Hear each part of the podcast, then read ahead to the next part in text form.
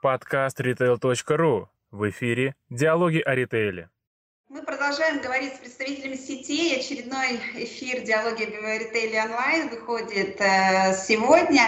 И э, напоминаю, что все эфиры у нас собираются в разделе видео на сайте retail.ru, а также на всех популярных площадках, где мы как сайт э, транслируем свою информацию. Конечно же, в YouTube нас всегда можно смотреть, в Фейсбуке, ВКонтакте – Через несколько дней появится этот же эфир в формате подкаста. Отдельно отмечу, что у нас уже активно подписываются коллеги э, Яндекс, на Яндексе, э, в Гугле. Соответственно, давайте тоже присоединяйтесь и не будете пропускать наши подкасты, которые мы делаем на основе всех наших вот, наиболее активных и интересных эфиров. А, спонсоров, конечно же, в очередной раз я отмечаю. Большое спасибо нашим партнерам, которые помогают нам проводить такого рода эфиры. А, компания 1С уже многие годы с нами, и, соответственно, с нами же а, делается большой раздел автоматизации на платформе 1С. Хочу сказать, что, во-первых, мы точно собираем все кейсы и отметить, что у коллег в ближайшее время, во-первых, запустился конкурс «Лучший кейс 1С реальная автоматизация». Там призовой фонд порядка 2 миллионов рублей. А, соответственно, если у вас есть интересное решение в рамках э, проектов для, для предприятий малого и среднего бизнеса, то имейте в виду. Коллеги подскажут по поводу этих ссылочек, куда нужно постучаться и где можно разместить свой проект. И э, для тех, кто крупный бизнес ведет, 17 ноября фирма 1С проводит огромный э, бизнес-форум 1С ERP. Это уже восьмой по счету, и э, там, соответственно, будет очень много информации, посвященной внедрению и развитию решений 1С для корпоративного сектора. Так что если в этой теме у вас есть какие-то интересы, то имейте в виду, можно повнимательнее посмотреть. А, да, это второй раз проводится онлайн, а, но что ж, сейчас ситуация не позволяет выходить в офлайн. А, ну, имейте в виду, что 18 ноября можно присоединиться. А, и, конечно же, огромное спасибо коллегам, которые помогают нам выходить в эфир. Вещательная корпорация Мегаполис Медиа помогает нам уже не первый, как, уже не первый год работать в онлайне и не только. А, соответственно, если у вас есть какие-то задачи, решая, которые нужно решить посредством а, привлечения таких партнеров, то welcome, очень можно спокойно рекомендовать. Много интересных решений у коллег есть, в том числе и бренд-радио, которое тоже весьма интересно. Ну что ж, а сегодня мы будем говорить про качество. К этой теме так или иначе мы возвращаемся в момент, когда а, происходит что-то не так, а, когда вы сталкиваетесь и с продуктом, и с услугой, и с сервисом, и, а, соответственно, а, при этом, при всем, когда мы тему качества обсуждаем, она настолько многообразная и многосторонняя, что а, коротким разговором не обойтись. Поэтому у меня сегодня есть возможность пообщаться с одним из представителей нашего крупного ритейла. С нами сегодня будет в гостях директор по качеству сети «Лента» Юлия Ботенина. Юлия, здравствуйте. Добрый день. Сегодня мы будем говорить на тему жалоба как подарок, как ритейлеру отвечать за качество. Юлия, вы не очень давно пришли в ленту. А, э, как сейчас выглядит служба качества, которую вы возглавляете в торговой сети «Лента», и как строится работа с качеством вот прямо сейчас, если посмотреть, за что именно вам приходится нести ответственность? Да, в ленту действительно недавно я пришла, уже скоро будет 4 месяца. Вот, но служба, собственно, выглядит э, так, как э, она и выглядела много лет, пока там значительных изменений никаких нет. А, ну, вкратце расскажу да, о структуре службы. Конечно, у нас, как у многих ритейлеров, есть а, внутренний контроль качества. Это сотрудники, которые наиболее близко находятся к покупателю. Они работают в дивизионах, лента сеть федеральная и они отвечают за аудит и непосредственно коммуникации с нашими торговыми комплексами, которые есть в дивизионах. То есть первыми с, со всеми благодарностями, обращениями, претензиями сталкиваются они, и они уже на местах стараются делать э, работу магазинов лучше. Есть группа, которая занимается работой с обращениями покупателей, то есть в их э, функционал входит там расследование обращений, э, все, что касается качества товара. Есть группа пищевой безопасности, так как у ленты достаточно широкий ассортимент кулинарии, собственная пекарня, центральное производство. А, пищевая безопасность выделена в некую отдельную область, и а, команда занимается внедрением принципов ХАСП и а, других требований международных стандартов. Также мы проверяем продукцию до того, как она попала на полку, опять же, как и многие ритейлеры, это в том числе и маркировка, лабораторные испытания. И ввиду того, что сеть широкая, много распределительных центров, э, и на распределительных центрах, естественно, э, тоже без качества не обошлось, есть входной контроль. Мы проверяем свежие товары, фрукты, овощи и контролируем поставщиков, которые нам все это привозят. У нас есть эксперт-аудитор, который отвечает за аудиты поставщиков, ну и в целом за оценку а, работы поставщиков с нами. Отдельно хочется выделить отдел, который занимается качеством импорта собственного и собственной торговой марки «Лента», потому что качество собственной торговой марки – это вот то, чем может «Лента» гордиться. И собственного импорта у нас достаточно много уникальных товаров, которые мы сами привозим. Вот. А сейчас структура такая, а пока значительных изменений не планируется. Понятно. А, но если говорить, вы все-таки давно уже так или иначе mm. связаны с качеством. А, вот как меняется поведение покупателей и вообще внимание к теме качества? Какие новые тренды, относящиеся к ведению вот именно вашей службы, вы можете выделить вот именно в привязке к потребителю, если мы говорим? А, меняется совершенно верно, меняется достаточно кардинально, потому что если, наверное, там, ну, 10 лет назад большая перспектива, но все-таки, да, вот там, а, понимая, когда там еще я в университете училась, мы говорили про то, что качество для потребителя – это то, что а, ну, в принципе, качество продуктов питания, да, то, что можно употреблять в пищу, там без особого вреда для здоровья. Вот сейчас, конечно, экспертиза покупателей растет благодаря СМИ, благодаря организациям общественным и э, правительственным, которые это качество контролируют. Ну, наверное, все заметили в последнее время в заголовках э, наших новостей достаточно много, э, достаточно много информации про то, как была проведена проверка тех или иных групп товаров и, соответственно, с какими результатами. А, делается это на достаточно хорошем уровне, покупатели этим интересуются, и, естественно, нам они задают вопросы, ввиду того, что экспертиза растет.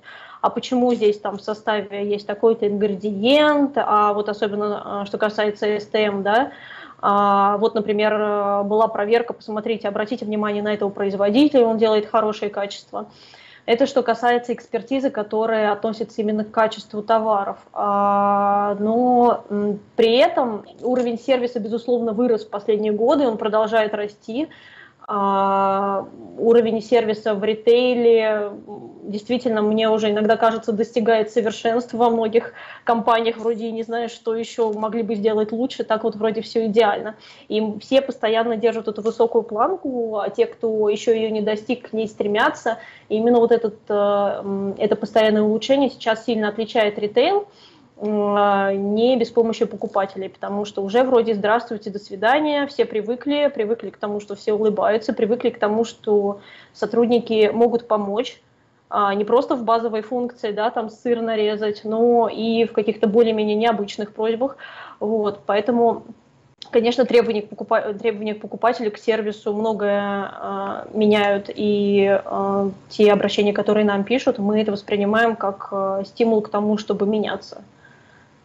Знаете, я когда вот слышу о том, что э, покупатель меняется, а не слишком ли мы в итоге дружно разбаловали, может быть, покупателя в каких-то моментах? Ну, если так вот разобраться, потому что но...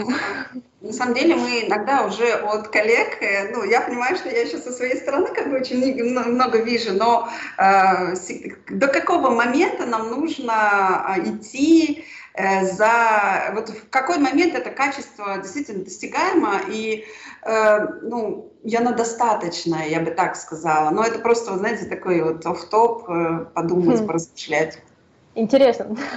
Смотрите, сначала вам хотела сказать, но мы же сами являемся покупателями. Нам же самим нравится, когда все лучше и лучше становится обслуживание, да. Не, не знаю, когда я смогу от этого отказаться, вот. А, но вторая часть касается того, что, в принципе, ну, я адепт системы менеджмента качества, там стандарты ISO 9000, а, серии стандартов. Мне, ну, не знаю по каким причинам, личным, либо потому что образование с этим связано, они мне достаточно сильно импонируют, все эти стандарты. Вот. А в стандартах есть э, такой раздел, который называется «Постоянное улучшение». Вот, на мой взгляд, это то, что и в жизни можно прям транслировать, и в работу, и в сервис, а, и в любые процессы. Любой процесс а, должен постоянно улучшаться, иначе любой застой, он как бы ну, влечет к тому, что можно оказаться позади. Нет, нет никакого, наверное, нет никакого никакой планки, на которой стоит остановиться. Вот это постоянное улучшение, оно будет всегда. И я, я надеюсь, потому что вряд ли какая-то из компаний будет готова сказать, да, мы здесь вот остановимся, у нас, э, ну вот, стоит сотрудник, он, в принципе, обслуживает, больше ничего мы делать не будем, потому что при таком, при таком положении дел можно просто остаться позади.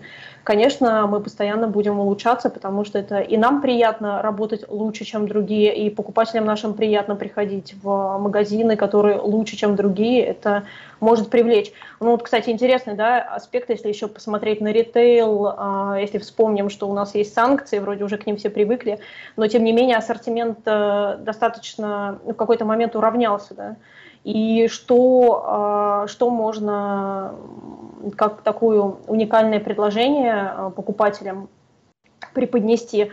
Ну, это, понятно, цены, это удобство магазинов, но это как раз сервисы обслуживания. Вот. Поэтому думаю, что э, планки нет, предела нет, и э, мы будем постоянно совершенствовать. Это, естественно, эволюционный процесс. Да, да. Спасибо большое. Да, угу. такой вот, э, ну это может, вот поэтому оно все такое у нас получается не оформлено, это очень стро, сложно найти вот какой-то предел. И вот да. это, конечно, интересно, когда Эм, для кого-то, например, э, магазин э, формата у дома э, в Москве в той же, это mm-hmm. будет такой, ну, скажем, такой базовый набор сервисов, и подобный же магазин в некрупном городе, он уже фактически там уровня сервиса, это для них уже какой-то очень такой, как, очень крутой магазин, я бы так сказала, mm-hmm. да, и вот да. действительно будет отличаться действительно по качеству и по ощущению, угу. по восприятию людей. Угу. Хорошо, а, вот мы про тренды немножко поговорили, а как же эти тренды сейчас влияют на процессы управления качеством в ленте? Что вам приходится менять или там, может, вы будете менять в ближайшее время для того, чтобы соответствовать этим трендам? Как э, не допустить вот это пресловутое отставание, да, угу. и э, быть э, во главе изменений и с лучшим сервисом, качеством товара и прочим. Ну, я разделю тогда ответ на две части. Первое расскажу все-таки про качество. Ну, вот, например, что касается наших STM, про них проще всего говорить, потому что, по сути, их качество мы управляем и можем любые характеристики требовать э, от, э, соответствия любым характеристикам требовать от товара. А, конечно, тренды на интерес покупателей к составам товара, а, к качеству их, они а, способствуют тому, чтобы мы более тщательно прописывали спецификации, мы искали лаборатории, способные проводить необычные анализы, потому что сейчас экспертиза уходит далеко за пределы ГОСТа и технических регламентов, то есть базовые требования безопасности – уже воспринимаются как фундамент и как само собой разумеющиеся, как бы куда без них, а как бы как вообще можно продавать продукт, который небезопасен.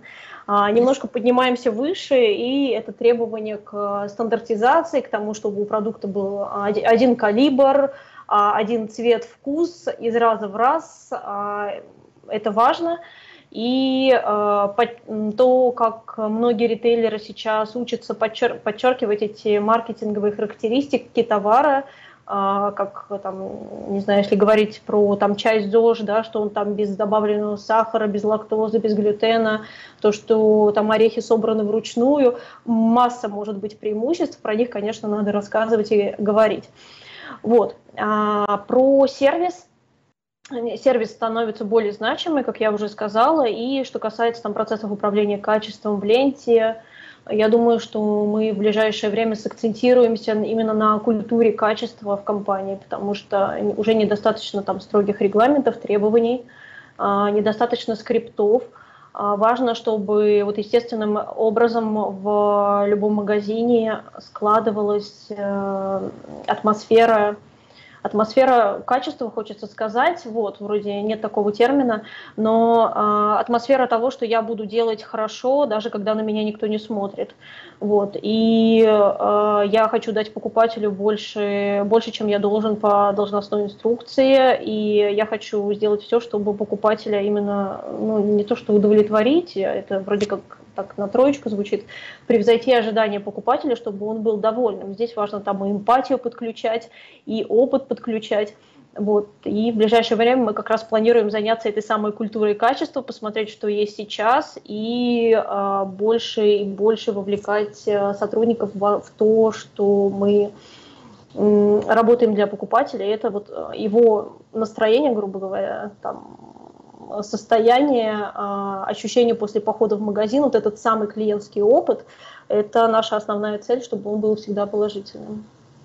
А, ну вот еще раз, чтобы у нас как бы сейчас немножко первую часть нашего такого общения, не то чтобы подвести итог, но вот, вот в целом качество, если как термин, который вы изначально воспринимали и который, к чему сейчас люди пришли, вот к слову качество, да, могли бы как для себя, ну, для нас э, его вот именно в терминологии, может, какую-то вывести, что для вас является слово качество? Ну, покороче. А, для меня покороче не получится, очень всеобъемлющий термин.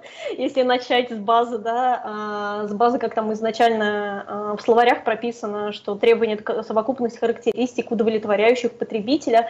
Вот сейчас это с одной, с одной стороны, да, и так и, так и осталось, потому что если мы покупателя не удовлетворим, что-то будет не так, продукт качественным он никогда не назовет, этот самый потребитель, но в, для нас сейчас а, качество, оно является термином более широким, потому что помимо того, что а, продукт э, должен быть бескомпромиссного качества, опять же, он должен удовлетворять э, тому, что ожидал потребитель, и вот именно тому, что он ожидал, да, по сравнению с другим рынком, э, с другими товарами, которые он видел там в других магазинах, пробовал для, до этого, он должен как минимум его соответствовать, а для того, чтобы к нам возвращались, он должен его еще и превосходить по этим характеристикам. Так еще важным становится и все, что вокруг этого продукта, да, где он его взял, с какой полки, как э, его к нему проводил продавец, либо нет, либо он, э, как он пообщался с кассиром, да, какой он опыт получил, как пахло в торговом зале, освещение, температура и так далее. Вот это все становится общим опытом, который накладывает эффект на сам продукт в итоге. Но тут еще у нас накладывается история про онлайн, где вообще да. отдельно история. Где вообще отдельно, да, где клиентский путь э, может быть очень тернист и труден, правда, к товару. Да, прям постоянно наблюдаю, почему там еще очень быстрая обратная связь, то есть в магазине как-то в этом плане люди mm-hmm. немножко ленятся, мне кажется, да, как только появляется онлайн-магазин, то в этот момент ух, очень быстро можем написать там какие-то сообщения. А, вот э, все-таки у нас э, привыкли к тому, что потребитель стоит во главе угла, да, и вот э, его покупательское там, поведение и его, э, вот сейчас вот эта вот история про клиент-центричная стратегия, да, которую в основной своей массе уже выстраивают наши сети, то э, как качество, вы, как вы свою вот роль качества встраиваете вот в эту клиент, э, клиент-центричную стратегию, и, э, ну, просто, может быть, пару-тройку моментов отметите, что вам приходится, может быть, там менять или дополнять, э, чтобы вот соответствовать и э, помогать сети становиться еще лучше. Угу. Да, э, поняла вопрос. Э, что э, касается клиентоцентричности и в целом в компании понятно, что мы анализируем требования потребителей, анализируем CGM, клиентский путь и так далее. На все на это накладываются обращения, которые нам пишут покупатели о том, с чем они столкнулись в магазине, ну, будь то благодарности, будь то какая-то негативная обратная связь. В, этой, в этом направлении качество работает не как э, контролирующий орган сейчас, который, э, ну, грубо говоря, при там, жалобе на какой-то товар может там снять его с реализации или отдать в лабораторию, вот, а больше работает превентивно, а, в том числе, что, ну, понятно, что у нас есть контроль с полок, мы проверяем товар до того, как он попал на полки, но при этом мы же можем коммуницировать с поставщиком, объясняя, в чем именно была ошибка, почему там эта упаковка оказалась не герметична, ну, потому что у нас много экспертизы, мы много а, а, с кем из поставщиков общались, и действительно есть чем поделиться. И также мы а, в плане наших аудитов а, больше стараемся фокусироваться на то, что важно для клиента. Нормативные а, там, санитарных правил, тех же технических регламентов, но они, опять же, уже становятся базой, которую мы проверяем в магазине постольку поскольку, уже все давно соответствует, но к нашим чек-листам мы добавляем клиентские впечатления, будь там, не знаю, наличие тележек а, для покупателей, их чистота, состояние корзин, тот же самый запах в торговом зале, та же самая чистота, а, удобство навигации и прочее, прочее. Вот, в, этом, в, в этом важную часть я вижу, на самом деле, как эволюционирует сейчас качество, и мы стараемся быть не качеством, которое отвечает за товар, за контроль а качеством таким примитивным, которое в состоянии внести изменения в процессы в компании, в процедуры компании, для того, чтобы бизнес-процессы выстраивались наилучшим для покупателя образом. То есть не карательный орган, а помогающий... Нет, не кара... это однозначно, однозначно так, да. А сколько сейчас человек работает в службе? А если э, считать э, тех, кто работает в дивизионах, тех, кто работает на РЦ, то это около 100 человек. А вот э, мы, я чуть раньше сказали, ну, вот, как бы вот этих обращениях, а вы можете mm-hmm. обозначить ну, хотя бы какую-то общую цифру обращений в год в среднем на вашей линии, там, вот сколько обращений прибегает?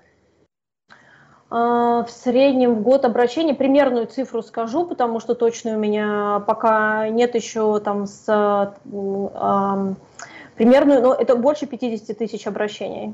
Но мы говорим об обращениях, да, когда нам пишут благодарности, когда задают вопросы, когда дают обратную связь там, по новым магазинам и так далее. Это более 50 тысяч в год. А, давайте вернемся еще раз уже к кадрам. Вот 100 человек, которые сейчас, ну, около 100 человек, которые а, имеют определенное, абсолютно определенное образование, и сейчас на фоне э, всех историй, все как один говорят о том, что сейчас нехватка специалистов, вот э, откуда вы сейчас берете кадры, э, есть ли какая-то проблема найти, и э, кто именно, с каким образованием, с какими навыками, а, из каких обычно отраслей приходят работать именно в ваше управление, ну, в ваше дело? Прекрасный вопрос. А, ввиду, того, ввиду того, что с кадрами действительно есть проблемы, их а, сложно найти, поэтому коллеги, а, которые а, занимаются ритейлом, нужно, я считаю, на самом деле, что это наша задача помогать нашим вузам в том, чтобы их кафедры оставались, кафедры и факультеты, связанные с качеством, оставались на плаву и были далее востребованными. У меня было несколько коммуникаций с Институтом Плеханова, например, на этот, на этот счет с, с товароведами, с, товаров, с кафедрой товароведения, по причине того, что ну, немного в нашей стране уже этот термин стал таким набившим оскомину, да, там, с советских времен, хотя при этом а, это как раз те выпускники, которые очень нужны качеству, которые глубоко, имеют глубокую экспертизу в товарах и которые могут быть очень полезными в службах качества у ритейлеров, да и в принципе на всех производствах. Вот. А, что касается университетов, ну, различных в России, есть факультеты, а, которые занимаются управлением качества, есть те, кто занимается пищевой безопасностью, безусловно, мы на них ориентируемся. А, ввиду того, что есть собственные производства и пищевая безопасность, нам интересны микробиологи, то есть люди, которые непосредственно работают с микроорганизмами, которые везде а, живут в продуктах питания и, собственно, умеют с ними обращаться и давать рекомендации по тому, как они, чтобы они не выходили там за пределы. А, ну, вот, в принципе, наверное, все. Это наш основной фокус, да, это товароведы, а, качественники, как, мы, как их мы называем, инженеры по качеству. И, а, еще большая часть связана с сертификацией, потому что это тоже обычно а, отдельное направление, которому обучают в вузах, и сертификация, декларирование, и таких специалистов тоже на рынке немного. Хотя, mm-hmm. они, хотя они очень востребованы, в принципе, не только сейчас были, есть, и, я думаю, еще будут там ввиду изменений законодательства. Ну, один из методов того, чтобы, ну, когда не очень хватает людей и рук, э, пытаются автоматизировать, э, наладить какие-то новые технологии, позволяющие там быстрее какие-то процессы э, делать э, и упрощать. А какие сейчас технологии вы внедряете в разрезе контроля качества? И давайте mm-hmm. мы попробуем их посмотреть в сторону поставщиков, в сторону э, потребителей, да, покупателей. Э, что бы хотелось вам точно внедрить, что вам явно не хватает? По автоматизации качества здесь вопрос, конечно, очень актуальный, потому что не придумали еще никаких э, установок э, типа рентген, которыми можно просветить весь продукт и понять, что он э, хорошего качества. Мы можем там посторонние предметы найти в продукте, не дай бог, но э, само качество, конечно, понять невозможно, потому что у нас достаточно большой, большую роль играет органолептика, то же самое. Вот. И вообще, в принципе, пищевой контроль, он разрушающий еще. Вот про что я никак не устану говорить, когда нам там покупатели э, пишут о том, что вот э, мой любимый пример с авокадо, авокадо внутри там не такой, как я предполагал, здесь, э, к сожалению, а, никакого рентгена и нашего желания выбрать лучше недостаточно для того, чтобы это сделать. Есть понятие скрытого брака. Если авокадо мы разрежем, посмотрим, что внутри, продать мы его уже не сможем. Именно так работает разрушающий контроль и выборка. Мы там можем 10% от партии порезать, понять, что он хороший, но стопроцентной веро... уверенности в этом все равно не будет. Так вот, возвращаясь к технологиям. А, хорошо сейчас развивается лабораторное оборудование. Те анализы, например, микробиологические, которые ранее мы делали за 5-7 дней классическими методами, сейчас есть оборудование, которое делает за сутки. Это на самом деле огромный плюс. Есть там требования, потому что мы должны пересеять, посмотреть все классическим методом, это отдельно, но это если там результат положительный. Но при этом лабораторное оборудование сейчас э, действительно на том уровне, когда большинство а, тестов можно провести не, в, не экспресс-методы, я имею в виду, а мо, можно именно провести качественно и при этом достаточно быстро. А, поэтому вот в плане лабораторного оборудования у меня сейчас есть большой интерес, чтобы а, взять там этот а, процесс на себя, я имею в виду ленту, вот, и в целом контролировать наши продукты в большем объеме и быстрее это делать. По проверкам, которые э, могут быть у поставщиков, ну, сейчас еще пандемия помогла, знаете, поставщиков э, проверять затруднительно в связи с тем, что поездки э, где, где-то в каких-то компаниях запрещены. В общем, гостей принимать сейчас никто не рад, и, например, в этом плане там, видеокамеры и видеоаудиты, они нам помогают, потому что можно созвониться с поставщиком, запустить тот же самый Skype и, собственно, вместе с ним пройти по производству, а, попросить указать на нужные нам места, чтобы на них посмотреть. И э, вот еще из там, моего предыдущего опыта хочется рассказать про методику, которую мы разрабатывали по, по поводу того же самого авокадо, э, когда мы анализировали с помощью фотокамеры, фотоэлементов в камерах э, количество влаги и белка в кожуре авокадо, соответственно, и можно было провести параллель, но это такая целая научная работа, которая пока не завершена, можно провести параллели с тем, какое качество этого плода, насколько он зрелый и что мы у него внутри найдем. Вот. Я думаю, что за такими, конечно, технологиями будущее. А так, э, в основном это видеомониторинг, удаленная приемка, которая во многих сетях уже внедрена, ну и вот лабораторный контроль. А, здесь э, в качестве, конечно, человеческий фактор, он очень важен. Ну, знаете, когда конкретно кого-то вы рассказываем, ну вот, не знаю, тоже одна из претензий, которая для меня, например, ну такая, вот пластиковый помидор, да, когда помидоры не являются ну, вкусными в том понимании, в котором я там ожидаю, ну тоже там ароматик быть, он все-таки должен быть условно да, на пределе мягкости, чтобы можно уже было начать салат его добавлять, но при этом, чтобы он у, у, у, доехал до дома, да, и вот здесь, э, вот в этом моменте, э, как же соблюсти э, сроки, которые требуются для того, чтобы все-таки продукт был достаточно красив на полке, при этом достаточно спелым для того, чтобы он уже попал в корзину и сразу можно было там салат остратить. Вот как этот баланс вы блюдете? Потому что ведь зачастую спелость помидора это там, не знаю, 2-3 дня. Да, все верно. И, э, ну, вот видите, вы, судя по тому, что вы сталкиваетесь с этим, и я думаю, что там э, любой из э, участников нашей конференции тоже может там свой пример привести. А, это эволюционный процесс, в принципе, овощей и фруктов, да, вроде бы в борьбе за сроки годности, за красоту плода теряются вкусовые характеристики к сожалению. Э, это эволюционный процесс, и как найти вот этот баланс, опять же, по моему опыту, это скорее выбор определенных сортов, на самом деле это база, потому что с большой вероятностью можно уже предположить, какой из э, там, сортов будет э, обладать какими характеристиками и каким вкусом.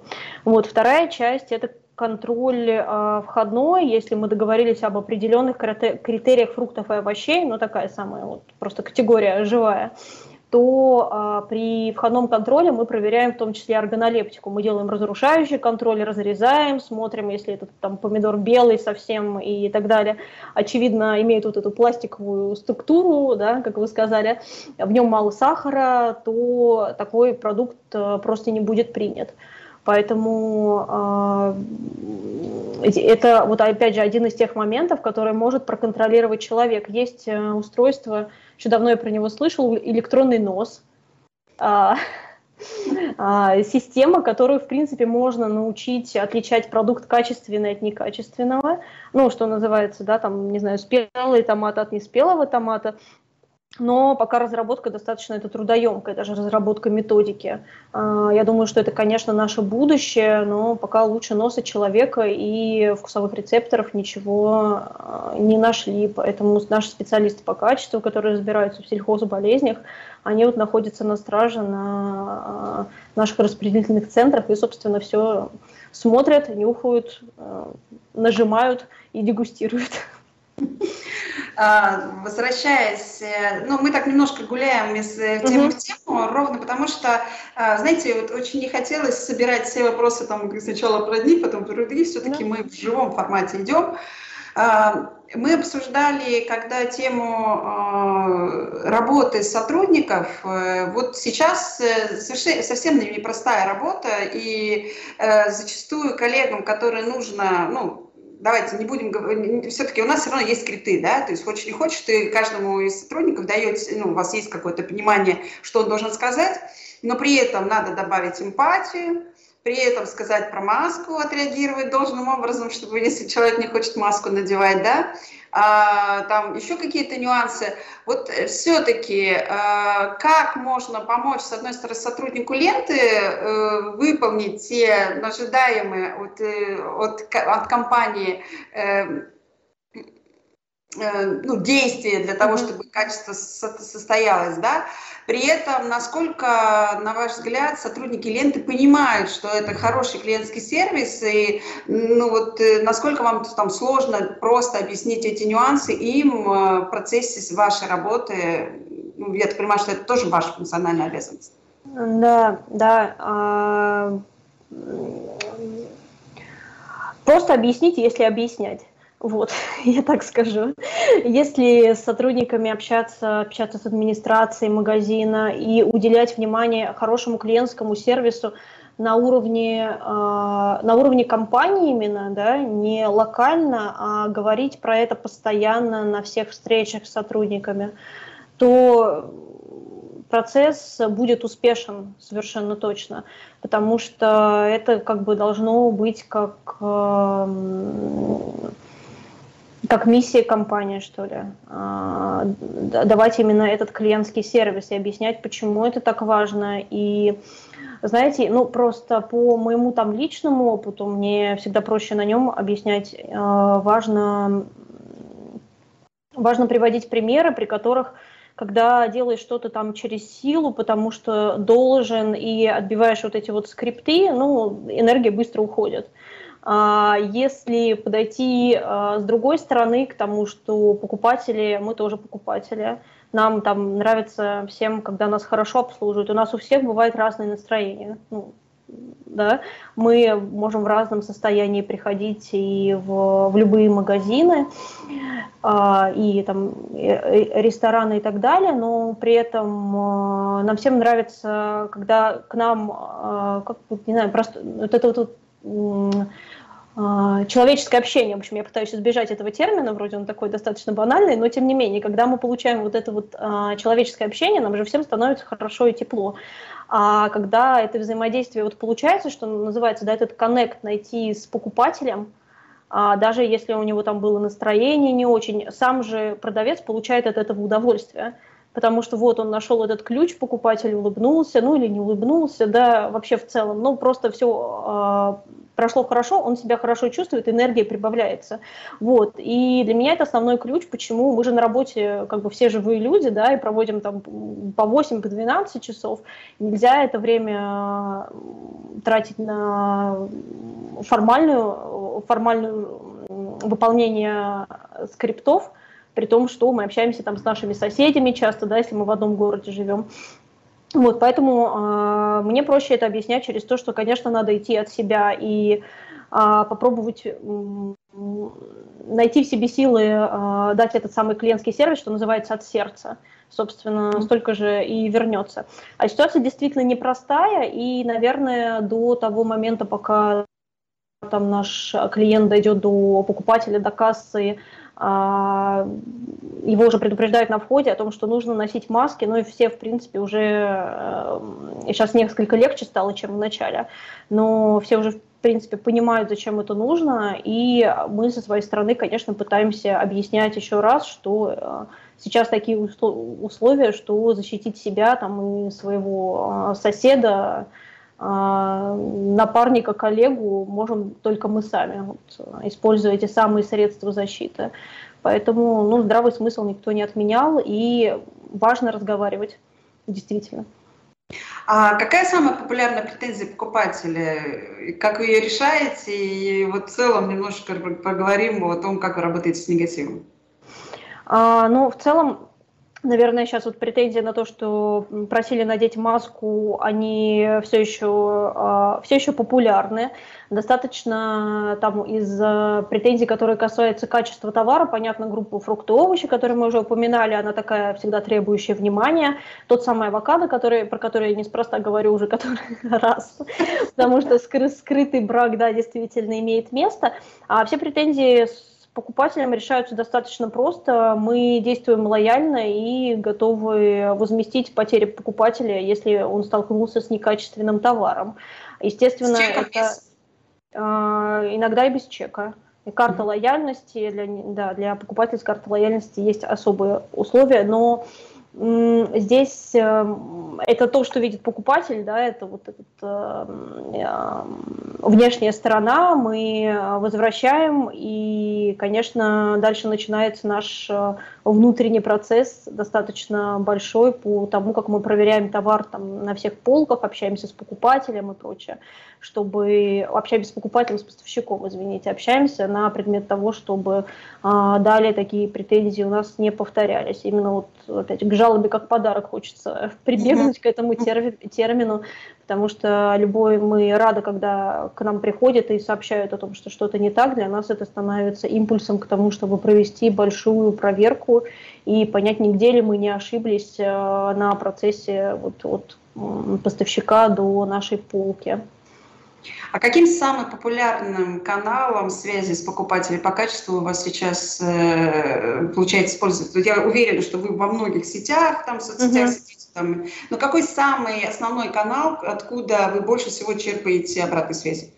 Ну, достаточно много, это контакт-центр, колл-центр, да, в который могут позвонить и сообщить, и в ТК есть стойки информации, когда покупатель может, ну, в ТК, куда он ходит, подойти к стойке информации и там сообщить его свои претензии. В основном, в основном вот а, основные два а, блока оттуда. А есть, э, ну, я уверена, что есть проверки тайных покупателей. А, как работаете с такими данными или нет у вас нет таких?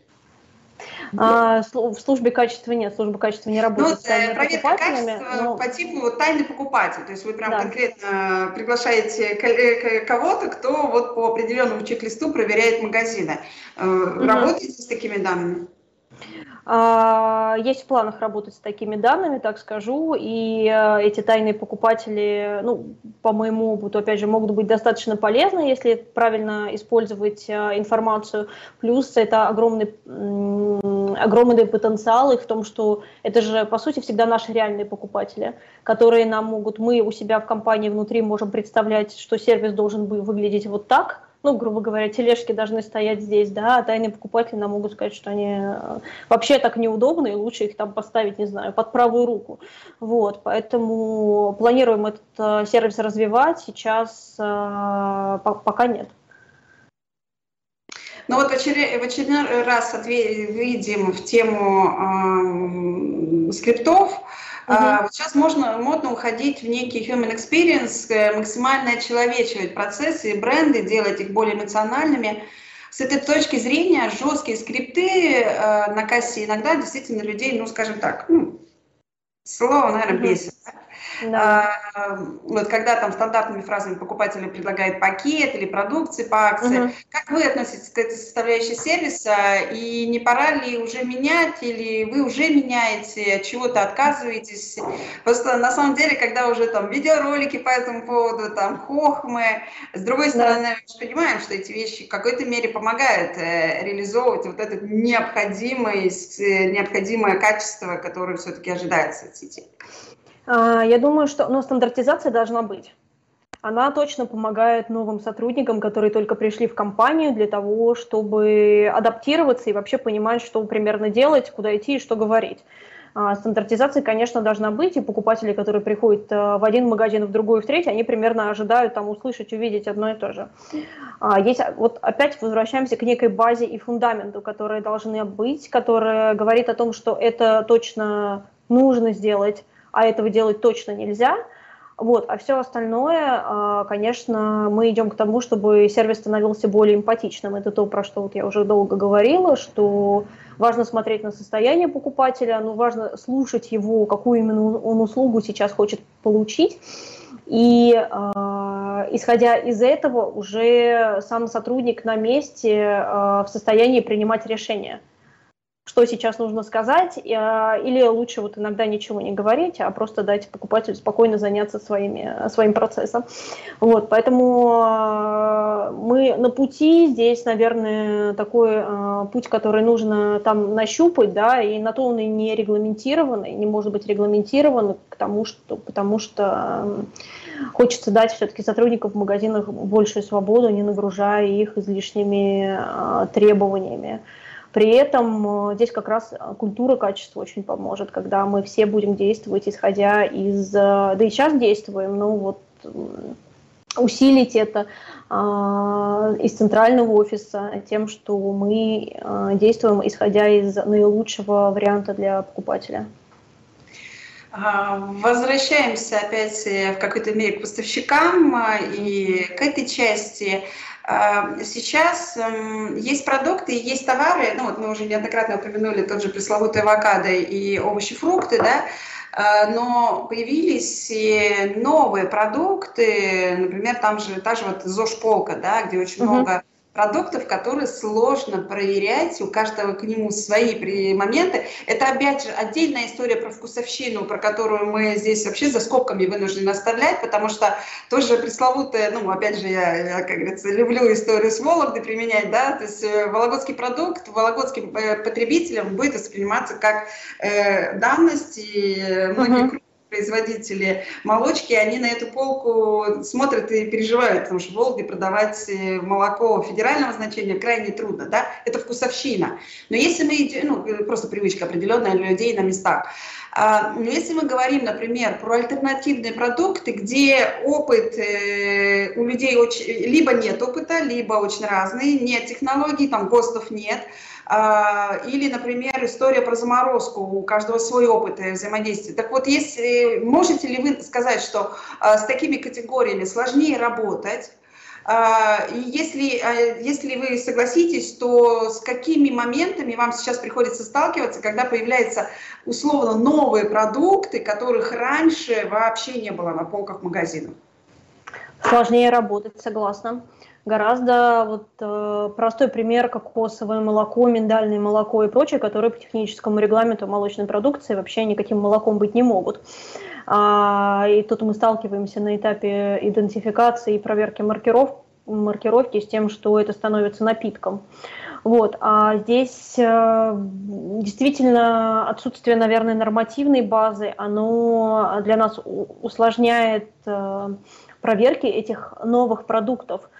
А, в отчасти, потому что появляется новый продукт, как вы верно сказали, что нам нужно сделать внутри лаборатории или с нашей партнерской лабораторией, это понять, к какому виду продуктов это вообще относится. Что это? напиток, десерт хотя бы примерно, да, и обычно там по а, объему основного ингредиента примерно можно подобрать показатели, на которые мы это будем проверять. Но рынок сейчас достаточно растет э, сильно, правда, и иногда продукты даже не, там, не сразу понятно, что же это такое. Там, вот. Есть действительно такая сложность, но для меня это интересный вызов э, в том, что можно наращивать собственную экспертизу, э, описывать вот те самые спецификации к продукту, о которых я говорила, да, не полагаться на требования нормативных документов, потому что все-таки эта база, она скорее дана нам в помощь, и э, когда мы принимаем решение завести себе на полку продукт э, с определенными характеристиками, которые там заявляет производитель, что он э, несет ту или иную пользу или наоборот чего-то не содержит, это скорее наша ответственность э, как ритейлера найти э, те э, показатели, на которые мы его будем проверять. Они могут быть не прописаны в российском законодательстве, но они могут быть не прописаны, в принципе, нигде, потому что продукт действительно настолько новый, но при этом все равно у него будет там ТУ и э, какая-то база, на которую мы можем опираться. Вот. я думаю, что правильно делать, ну, следовать из этого, и здесь уже каждый производитель продукта, и мы как ритейлер находимся в плотном э, взаимодействии по тому, какие же характеристики от этого продукта мы требуем, и что именно нужно контролировать, а главное, что будет являться его преимуществом для покупателя. А, чуть-чуть вот опять про заморозки, так уж получилось uh-huh. много, ну, на прошлой неделе я очень много говорила про тему заморозки и за, использую заморозки как в B2B сегменте, если мы говорим там про допекание замороженного хлеба, да, так и в целом э, вот э, цепочка холода, да, на которую больше всего э, нареканий в данном случае происходит. Вот как вы сейчас видите и видите ли вы возможность так, также применять или там Считаете ли вы правильным применять специально вот эти стикеры, наклейки, да, которые позволяют видеть, э, что же было с тем или иным продуктом, в нужном ли режиме он в итоге выдерживался? Ведь зачастую на самом деле здесь эм, до того момента, когда продукт придет непосредственно на РЦ или там на, на полку магазина, не всегда понятно, в каких условиях он доставлялся. Вот здесь как вы с этим работаете? А, холодовая цепь – важный процесс. А, можно работать, э, как мы сейчас, в принципе, работаем, пока вот э, есть определенные контрольные точки, которые мы проверяем. То есть есть, э, если мы возьмем весь процесс, который начинается от поставщика, его логистики, например, мы понимаем, что в машинах должны быть термологеры, а мы, когда принимаем этот товар, мы замеряем температуру именно товара самого, ну, то есть ту, в котором он приш, приш, в котором он пришел. И при этом мы можем контролировать его внешнее состояние, ну, потому что заморозка, которая была дефростирована, потом заморожена, она соответствующе выглядит. А далее а, термологеры и контроль температуры, которые есть на РЦ при хранении, если это хранение имеет место, и далее термологеры в своих собственных машинах. Вот. При этом, как э, улучшение, я думаю, что будущее это камеры с тепловизорами, потому что когда продукт там какое-то время находится в процессе а, приемки, э, пересчета, ну, либо, в принципе, там ожидает погрузки, разгрузки в машину, важно а, от, отслеживать его температуру, ничего ли не случилось вот в этой промежуточной зоне.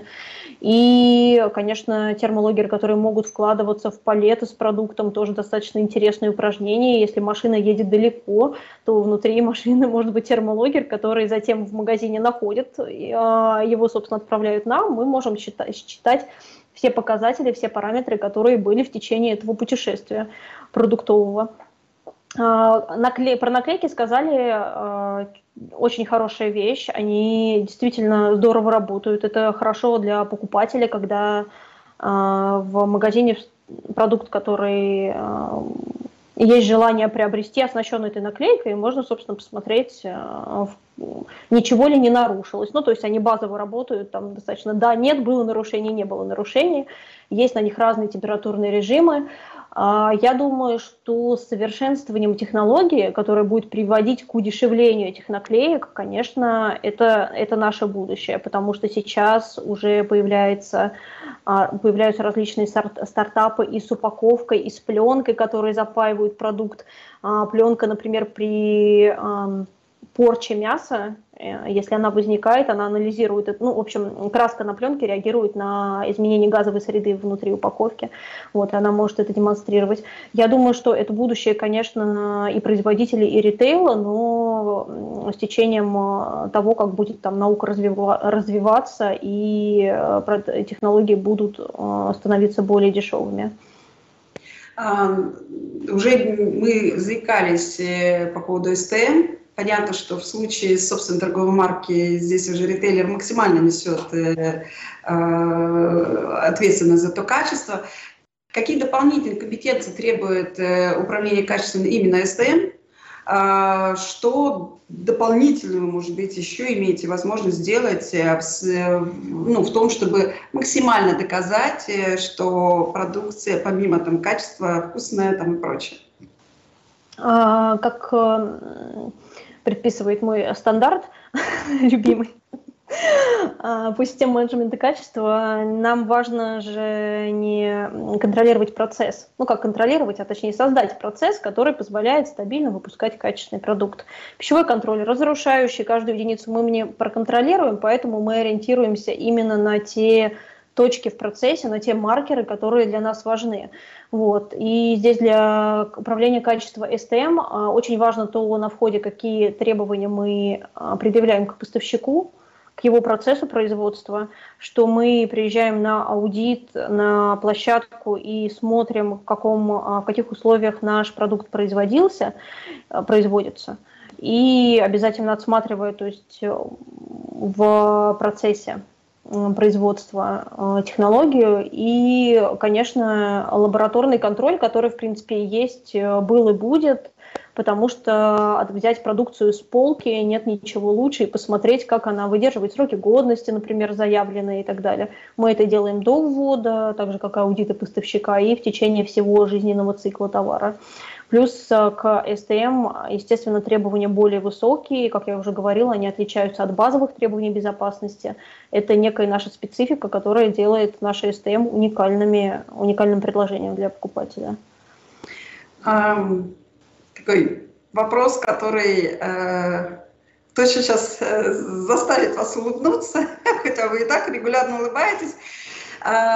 Есть ли какие-то варианты там, развития событий, при котором э, все-таки системная проверка поставщиков, э, ну, можно будет, скажем так, оставить на доверие. То есть вообще, есть ли такая история, когда не нужно будет проводить постоянные проверки, следить за этим качеством, это же столько дополнительной рутинной работы.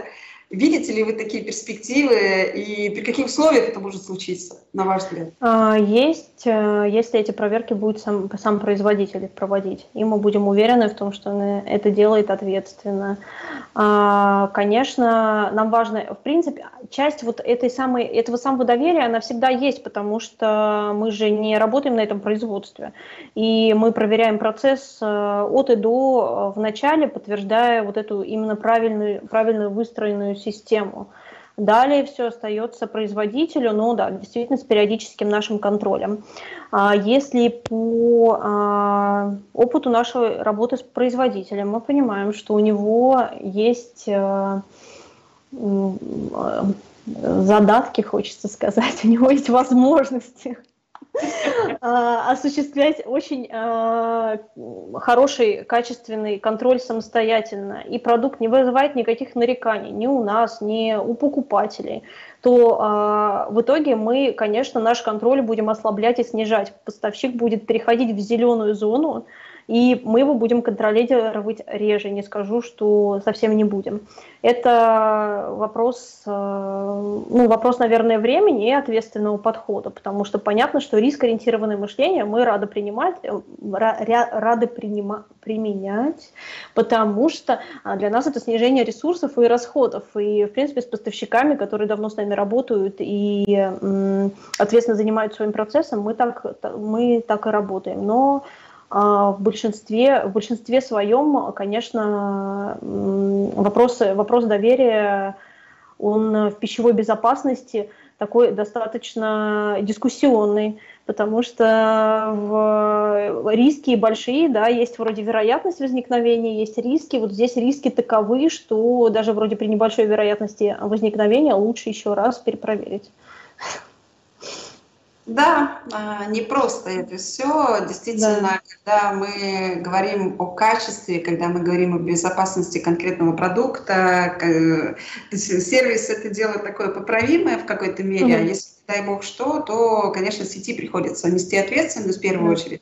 Ну, у меня просто как-то год назад была подобный, был подобный разговор с производителями, когда они как раз именно по теме СТМ а, задавали вопрос, а кто же несет ответственность. Знаешь, ты, конечно, понимаешь, что сеть несет ответственность перед э, покупателем, но в дальнейшем уже на непосредственно производитель будет нести ответственность перед сетью за то, что они позволили себе допустить такую как бы ошибку. Да, да. А, вот э, давайте еще чуть-чуть, вот, э, чтобы завершить нам вот это с, э, отличие э, с, э, ведения качества с э, брендом и СТМ, вот все-таки э, вот если кардинальное отличие, то, например, там, не знаю, два кардинальных отличия между э, управлением качеством бренда и управлением качеством вашего бренда, ну, вашего СТМ. А, более частые проверки и более частые аудиты. Вот если вкратце, то так, но и плюс э, СТМ всегда будет отличаться детальностью прописываемых требований. Угу. Если то, что продается под брендом, по сути реш, решает сам производитель, что он продает под своим брендом, то то, что э, лежит на полке с нашим логотипом, решаем мы. Да. Угу. А, у вас есть э, немалый блок товары прямого импорта, да, где вы непосредственно также несете ответственность за то, что вы возите и привозите угу. на полке. А, какую долю они сейчас составляют в ассортименте сети и как здесь вам приходится управляться? Ведь все-таки зачастую там немножко другие стандарты, другие требования в какой-то мере внутри тех стран, да? Что угу. вам приходится изменить или там делать, да, для того, чтобы это соответствовало нашим представлениям? Ну, точно по доле не скажу вам, но особенно вот э, что касается импорта прямого, явно у наших там постоянных клиентов заметно, что а, его количество преимущественно в непродовольственных товарах, в товарах, которые фуд, там, ну, есть определенные ограничения на то, что мы можем а, возить, но в части там бакале и товаров э, с большим сроком годности, он, конечно, тоже присутствует. Вот. Но если зайти в отдел непродовольственных товаров, где у нас там будет э, постельное белье, одежда, игрушки и так далее, вот там прям доля его значительная, приближающаяся к 90%. По поводу контроля а, этого импорта, ну, э, так как в нашей зоне ответственности находится и сертификации, которые вот я тоже уже и упоминала в части того, что специалистов достаточно сложно искать, а, импорт а, проходит, ну, в связи с тем, что это законодательством прописано, естественно, тоже, он проходит достаточно серьезный входной контроль, то есть, например, все образцы импорта, которые нам привозят, они отправляются в лабораторию, и только после этого с протоколом исследования мы можем получить декларацию. То есть здесь, если мы товар привезли, то это означает, что он уже точно был проверен там по всем требованиям наших регламентов. А как велосипед можно проверить э, с разрушающим контролем? Ну, конечно, да, там работу тормозов, тормозной системы и так далее. Э, есть э, ряд э, характеристик, которые прописаны там в регламентах на предмет, предмет того срабатывания, там, например,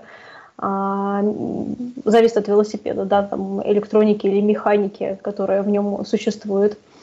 Это тоже все так, же, так же, как мы машину, в принципе, проверяем, знаете, ТО есть, вот у велосипеда есть свое ТО. Я, конечно, когда начинаю задумываться, какого количества товаров нужно э, иметь, ну, экспертов э, по mm-hmm. какому направлению товаров нужно иметь, как категорийный менеджмент, так, например, система качества, да. то здесь что-то про 100 человек, мне кажется, маловато будет. А, да, нам, нам, нам тоже так всегда кажется, но особенно электрика очень интересная, э, интересная сфера, там, что касается новогодних гирлянд и прочих там электронных устройств, потому что там, конечно, требования достаточно э, простому человеку со стороны, который прочитает там регламент про безопасность пищевых продуктов, многое будет понятно, а вот с точки зрения электрики там, конечно, экспертиза нужна значительно глубже.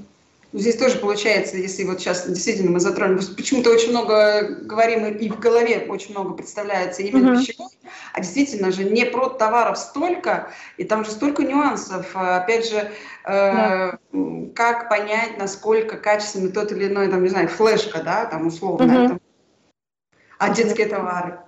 А детские товары, к ним очень строгие требования про миграцию там, красящих веществ, э, запахи и так далее. Да. А вот в этом плане вам самим, э, скажем там, условно, опять же, с чем э, легче, проще, сложнее работать вот в разрезе групп товаров? Ну, нам самим как ленте, там в ленте уже ввиду такого широкого ассортимента на протяжении длительного времени а, есть э, экспертиза во всех категориях товаров, поэтому, конечно, сложностей не возникает ни в чем. Просто пищевые, э, пищевые продукты, у них, э, по ним, в принципе, больше экспертизы на рынке, что ли, можно так сказать. Потому что больше и лабораторий, которые работают по пищевке. А вот найти эксперта, наверное, можно быстрее, потому что иногда бывают требования, которые хочется проверить, э, которые относятся вот к непродовольственным, там, к велосипедам, к тем же, а, хочется на них посмотреть, а просто оказывается, что ни одна лаборатория такую услугу не оказывает. А, давайте уже в завершение нашего эфира, сейчас прошел, как обычно, незаметно. А, мы неоднократно в процессе общения говорили про законодательство и э, законодательство, которое регламентирует нашу с вами работу, и в частности, вы тоже со своим качеством никуда не можете без регламентации, да, у вас ключевая история, да. соответствие.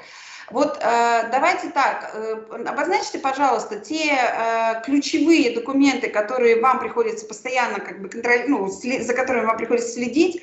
Э, и, ну, я действительно не владею всей этой информацией, uh-huh. и э, вот просто для понимания, что точно, зачем точно вам приходится в полной мере следить, какие сложности, нюансы и э, какие, э, скажем так, какие у вас есть ожидания, ну, в какой-то мере от э, профессионального сообщества, связанного с качеством, и в, част, и в частности с законотворчеством в этом направлении. Ну, вы наверняка в курсе, да. как там, что происходит.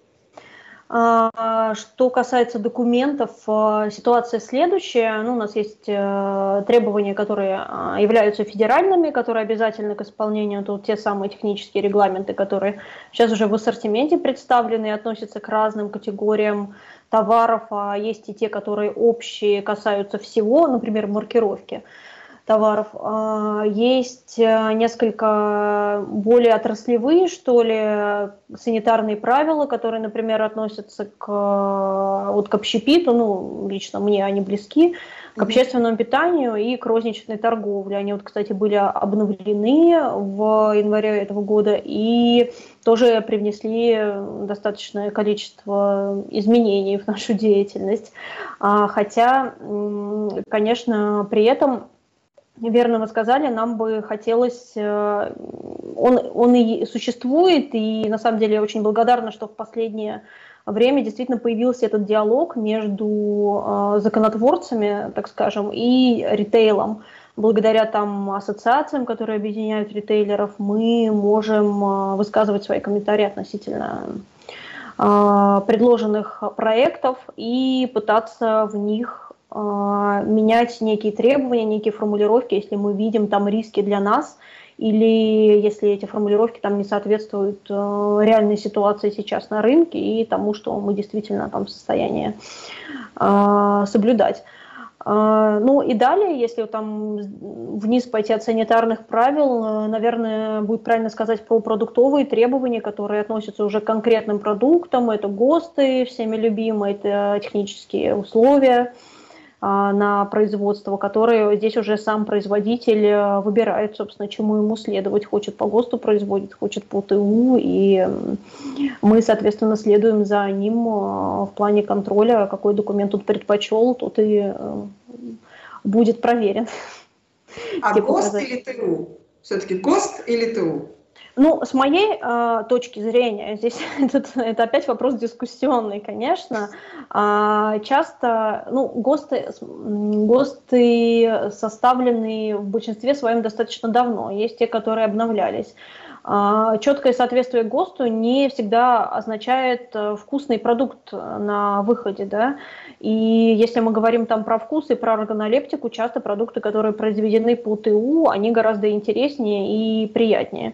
Вот. Если хочется там, вот как многим дорог, да, вкус детства или понимание того, что э, производитель не добавлял э, ничего, никаких там особенных добавок и не вчитываться в состав, то, ну, да, можно пойти, в принципе, по пути ГОСТа.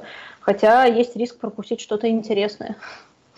Кстати, в этом плане, ну, это опять немножко такой автоп, э, рассуждали мы, опять же, с хлебопеками чуть ранее о том, что mm-hmm. этот классический черный хлеб, который имеет кислинку, mm-hmm. очень плохо воспринимается молодой аудиторией. И в связи с этим э, просто элементарно падают продажи данного хлеба. Вот. И тут тоже вот к вопросу, а это же по ГОСТу сделанный продукт. И тут вот вопрос, э, а что mm-hmm. же лучше, да? На вкус и цвет. Как да, и а вкус и цвет у людей меняется. Действительно, mm приходит новое поколение, которое совершенно другие имеет вкусовые привычки. И здесь вот опять возвращаясь к одним из первых наших вопросов по поводу того, как меняются потребители, как за ним приходится следовать э, коллегам, которые занимаются качеством, да, так все-таки вот уже в завершении последний наш вопрос, э, ну, знаете, конец октября позволяет мне спросить, э, на чем планирует фокусироваться в 2022 году, и да, далее, да, вот какие там фундаментальные какие-то изменения, возможно, появятся в сети, которые позволят вам э, достигать тех задач, которые, я уверена, перед вами поставили, когда вы пришли в компанию. А, повторюсь э, в том, э, что уже говорила отчасти, это переход от контроля качества от контрольной функции больше к превентивной и контролю процессов, это, безусловно, расширение нашего влияния на процессы, которые влияют на, которые имеют отношение к покупателям. Это и с точки зрения их формирования, и с точки зрения оценки CGM, и с точки зрения того, как мы контролируем, э, чтобы э, вот эта э, обратная, обратная связь от покупателя находила отражение в наших действиях, так скажем. А, для меня это формирование культуры качества, то, на чем я планирую сфокусироваться для того, чтобы а, и покупателям было приятно с нами общаться, и нашим сотрудникам было приятно работать с покупателями, потому что именно вот а, через это хорошее отношение и понимание глобальной цели, которая стоит перед компанией. И хотелось бы сказать, несколько раз я затрагивал лабораторию уже, и те требования, которые прописаны в технических регламентах, те требования, которые хотим мы, те требования, которые предъявляют общественные организации, которые продукт э, контролируют, я думаю, что мы совершенно точно займемся и начнем собственных торговых марок тем, что мы будем более широко смотреть на то, что хочет покупатель, на то, что хочет потребитель, а, описывать это и а, постараться найти наши а, внутренние ресурсы для того, чтобы это контролировать. Я имею в виду и собственную лабораторию в данном случае, и общую экспертизу, которая позволит нам э, привлекать покупателей там, к дегустациям и обращать внимание на те оценки, которые ставят уже конкретному продукту. Главное, чтобы дегустации начали разрешать наконец-то в магазинах, да, потому что понимаете... Да, это правда. Эта тема сейчас такая больная, хотя, с другой стороны, посредством онлайн-сервиса все проще, э, ну, скажем так, ну, способствовать э, покупателю, чтобы он все-таки дал обратку хотя бы в онлайне, да, к этому многие да. наши коллеги из отрасли идут. Юлия, спасибо большое. У нас такой объемный спасибо. часовой разговор, больше даже получился. Тема непростая, и это еще раз подчеркивает то, насколько многообразен в процессах ритейл, для того, чтобы соответствовать ожиданиям потребителя, нужно много вещей сделать и пройти. А, и, конечно, ваша служба, она позволяет, э, скажем так, некие контрольные и реперные точки проверять, но сколько же еще вокруг всего. Спасибо вам да. за то, что Спасибо большое. к нашему эфиру. Всего доброго. Всего доброго. Ну, ну что ж, а, вы знаете, вот еще один эфир э, Каждый раз, когда я готовлюсь к новым эфирам, меня а, удивляет, насколько э, каждому из отделов, э, насколько каждому из подразделений сетей а, нужно быть прогруженным какой-то конкретной информацией. При этом а, для того, чтобы действительно торговая сеть работала как такой большой, системный, хороший механизм, действительно регулярно были товары на полке, да, всегда удивляется, когда же дырки на полке появляются, да, как же так, что случилось? А сколько, насколько это все в итоге сейчас внешних э, причин очень много, на, на что в итоге ну, влияет, да? И опять тоже качество, про которое постоянно твердят в момент, когда действительно происходят какие-то нюансы и сложности, а, сколько же превентивной работы приходится проделать для того, чтобы вот этих нюансов не случалось. А, ну, я очень надеюсь на то, что а, по теме качества мы будем чаще говорить в таком позитивном ключе, нежели в негативном, и чтобы действительно качественных продуктов у нас было много, и этому способствовали в том числе коллеги Юли. Э, а, и еще раз напоминаю, что расшифровка по данному эфиру у нас появится уже в ближайшее время на страницах сайта. Следите, в разделе интервью точно появится. В разделе видео есть специальная закладочка, называется «Диалоги о ритейле онлайн». Заглядывайте туда, и вы можете посмотреть все предыдущие эфиры, включая, э, помимо видео, там же э, привязано расшифрованное интервью, там же привязаны наши текстовые, наши подкасты. Так что в любом из форматов, пожалуйста, следите и изучайте. А, уже далее планируем эфиры с коллегами из других торговых сетей.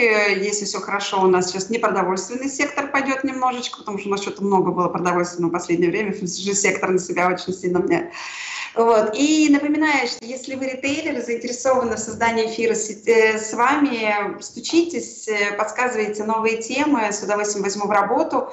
А, и а, также мы там планируем некоторые проекты, по, ну, диалоги ритейля спецпроект, где мы какую-то конкретную тему обсуждаем с несколькими коллегами из сетей.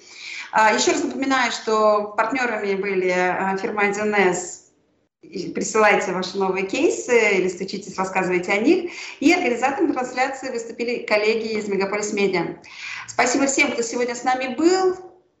Продолжайте оставаться с нами, следите за нашими эфирами. Спасибо, что были с вами с нами сейчас. И всем желаю успешного бизнеса. Всего доброго. До новых эфиров. До свидания.